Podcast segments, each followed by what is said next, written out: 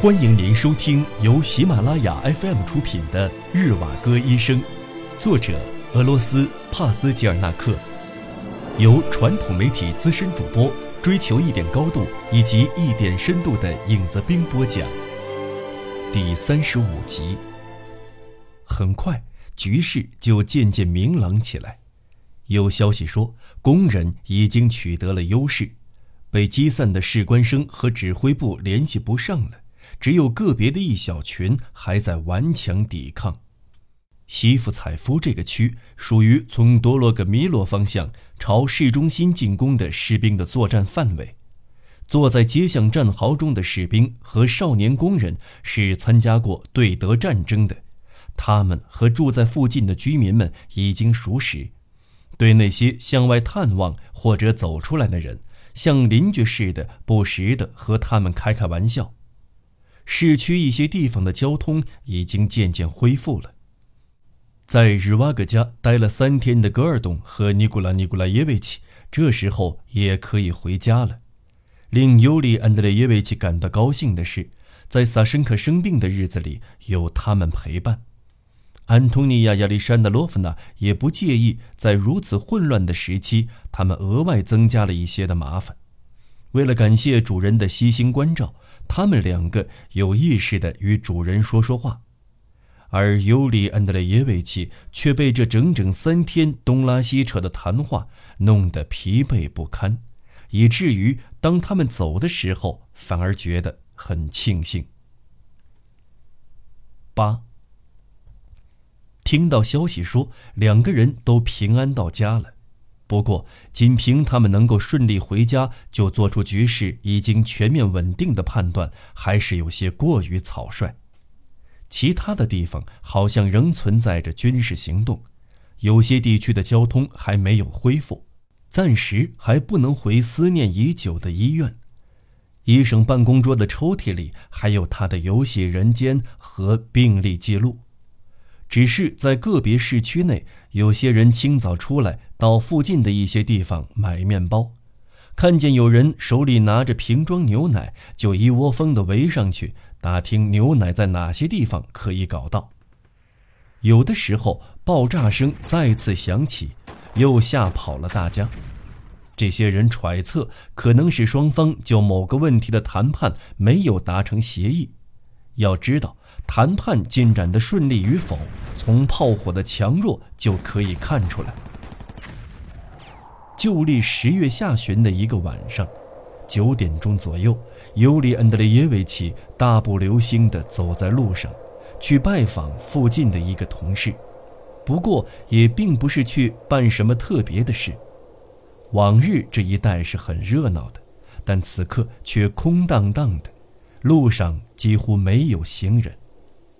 尤里安德烈耶维奇走得很快，灰蒙蒙的天空中，稀稀疏疏地飘着雪花，风却越来越猛，眼看着一场暴风雪就要来临了。尤里安德烈耶维奇穿过小巷，拐到另一边，都不知道转了几次弯，雪越下越密，开始变成暴风雪了，在空旷的田野。暴风雪会呼啸着在大地上飞驰，然而在城市却像迷了路似的，一直在狭窄的街巷里团团乱转。在精神世界和物质世界，无论在近处或远方，大地和天空都出现了类似的事情。一些地方零零落落的抵抗声不断传来，之后渐渐减弱。火灾现场的淡淡余光忽明忽暗地闪现着，在尤里安德烈耶维奇的脚下，在湿冷的地面和人行道上，风雪卷起，形成一阵阵雪雾。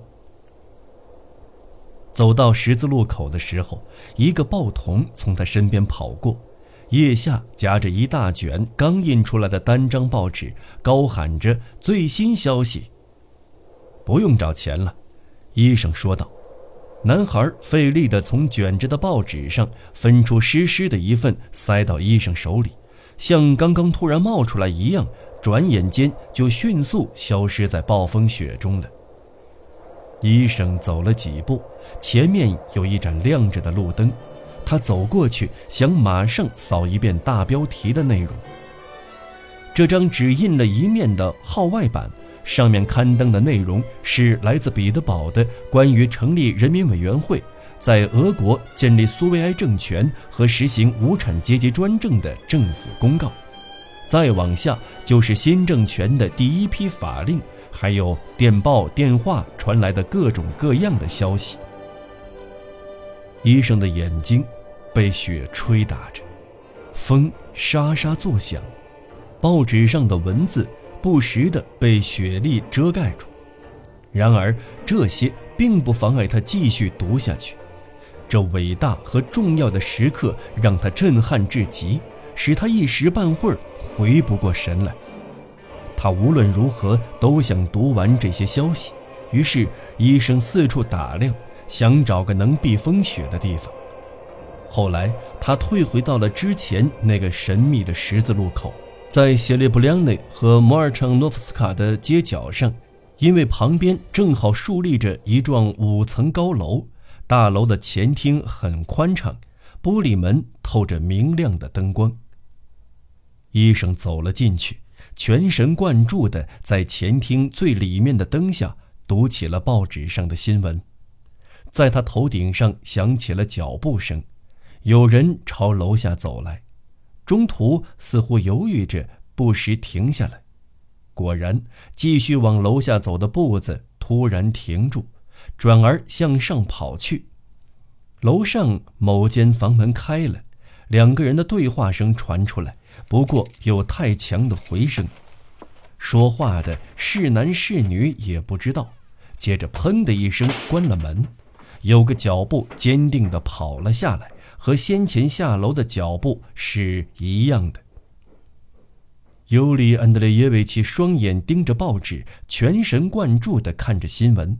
他对这个下楼的脚步毫不在意，压根儿没有打算抬起眼来瞧瞧。但是跑到楼下时，那人停住了。尤里·安德烈耶维奇抬起头看了一眼下来的这个人。他的面前站着的是一个少年，十八岁左右，脸色黝黑，长着两只窄细的吉尔吉斯人的眼睛，身上穿着一件外翻毛的鹿皮袄，像在西伯利亚常穿的那种，头上戴的是顶同样的皮帽。某种出身高贵的气质从他脸上流露出来，那灵活的目光隐藏不住，好像是来自异国他乡的，只有在混血人身上才独有的纤细表情。这男孩显然是认错人了，他把尤里·安德烈耶维奇认成了别人，他感到茫然不知所措，腼腆而又紧张地打量着医生，好像认识他一样。但又迟疑着，没有说什么。尤里·安德烈耶维奇为了避免误会，上下打量了他一番后，就摆出一副冷淡的表情，以此来打消他接近的念头。男孩子糊涂了，什么也没说，就走向大门口。到门口，又转头看了他一眼，然后打开沉甸甸的、稍有松动的门，接着。砰的一声，把门带上，走了出去。过了十来分钟，尤里·安德烈耶维奇也走了出来。他已经忘记那个男孩和之前准备拜访的那位同事，一心想着刚刚在报纸上读到的内容，心事重重地往回家的方向走去。在路上又碰到了另一个情况，就当时来说是一件不可小觑的事情。把他的所有注意力都吸引了。在离家不远的地方，他看到靠近马路边有一大堆木板和原木横放在人行道上。那条巷子里是个什么机关？看样子是在郊区把一栋原木房子拆掉了，然后当做木柴来烧。院子里放不下这些原木，所以一部分街道被占用了。守着这一大堆东西的是一个持枪的哨兵，在院子里走动着，不时走出来到巷子里瞧一瞧。突然，刮来一阵狂风，在空中卷起浓密的雪花。哨兵正好返回院子，尤里·安德烈耶维奇抓住时机，从没有光亮的阴影处偷偷地溜到这堆木料跟前，慢慢地摇晃了几下，一根很重的短粗木桩被他从最底处弄得松动了。他费力地从一堆木桩的下面把它抽了出来，扛在肩上，但没有觉得太重。自愿承担的担子就不会感觉重。然后偷偷地顺着墙根下阴影的地方，把它扛回西弗采夫街的家。家里的木柴刚好快要烧完了，把这段木头锯开，劈成了不少小的碎片。尤里·恩德烈耶维奇就蹲下来，给炉子里面加柴火。他在颤动的、叮当直响的炉门面前一声不响地蹲着。亚历山大·亚历山德罗维奇将扶手椅推到炉子跟前，在旁边烤火。尤里·安德烈耶维奇从上衣旁边的口袋里把报纸掏出来，递给岳父，一边说：“看过吗？给您吧，您看一看。”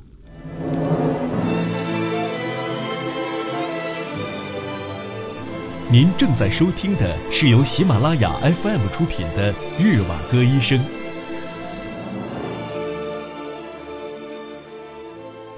尤里·安德烈耶维奇仍坐着，一边用小火铲把炉子里面的火柴摆弄来摆弄去，一边大声自顾自地说：“多么了不起的外科手术啊！发臭多年的溃疡立刻就绝妙地被割掉了。”干净利索地对几百年来人们顶礼膜拜的奉为神灵的不合理制度做了判决。关键是这件事情都无所畏惧地完成了，这里边蕴含着一种千百年来固有的民族精神，是一种普希金式的毫无杂念的光明磊落和托尔斯泰式的一丝不苟的传承。普希金的，你的意思是什么？等一等，我马上就看完了。我可没办法边看边听。亚历山大·亚历山德罗维奇打断了女婿的话，以为尤里·安德烈耶维奇的自言自语是在对他说话。我们首先要知道这了不起的事件表现在哪里。如果让谁去开创一个新纪元，创造新的世界，他一定先要求整理出相应的地盘。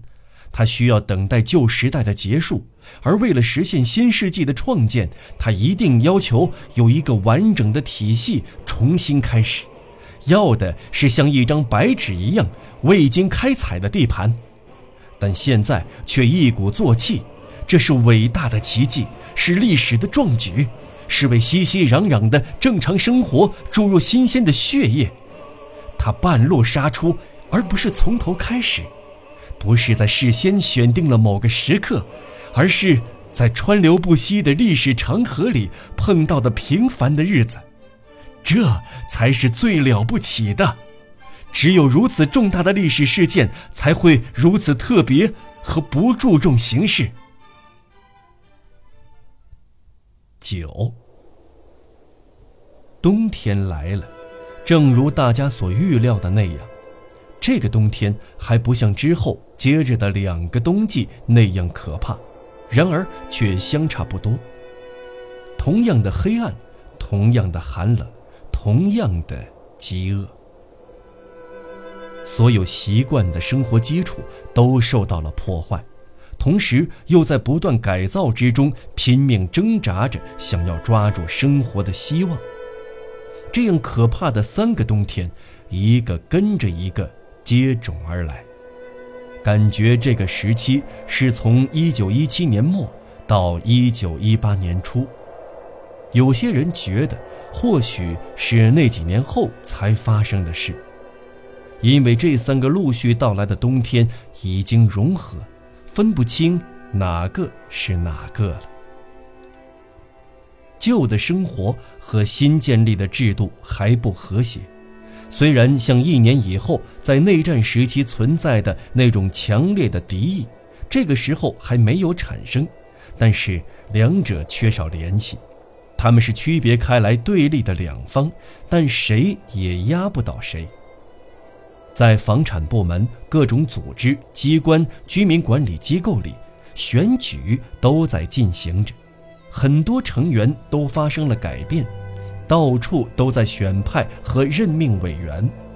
他们有无限大的力量，他们意志坚定，穿着黑色短皮外套，配着手枪，借用各种恐吓手段作为武器，很少刮脸，也不怎么睡觉。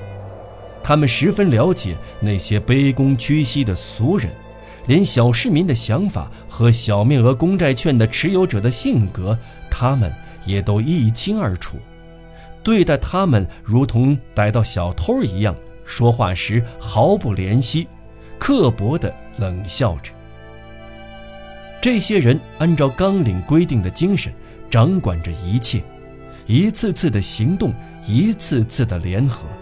博尔什维克的队伍就这样渐渐形成了。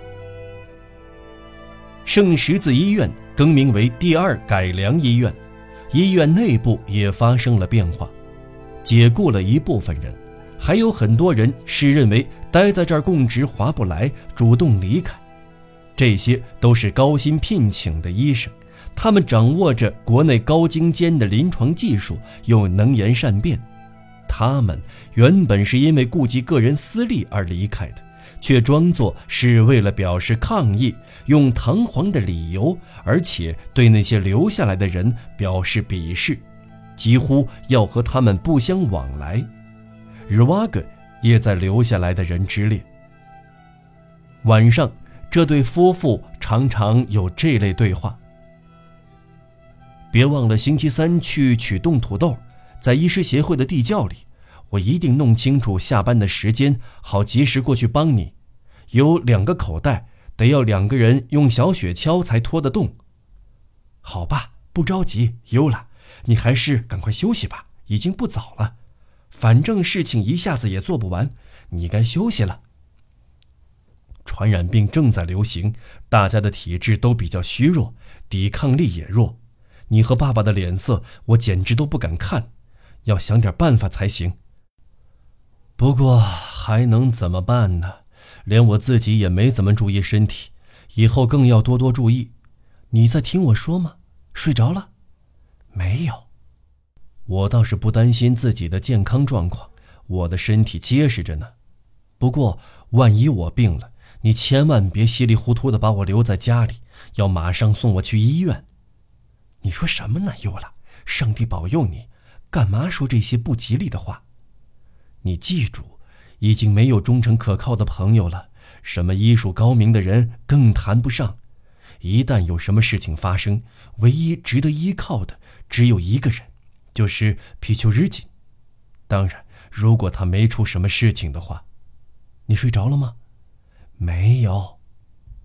这帮坏家伙，明明占尽了好处，看起来却正义凛然，又有骨气。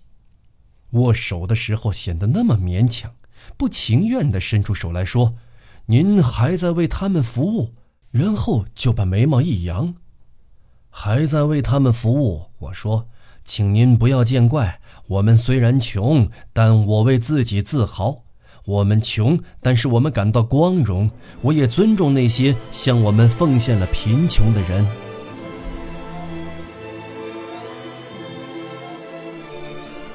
听众朋友，本期节目到此播讲完毕，我们下期节目再见。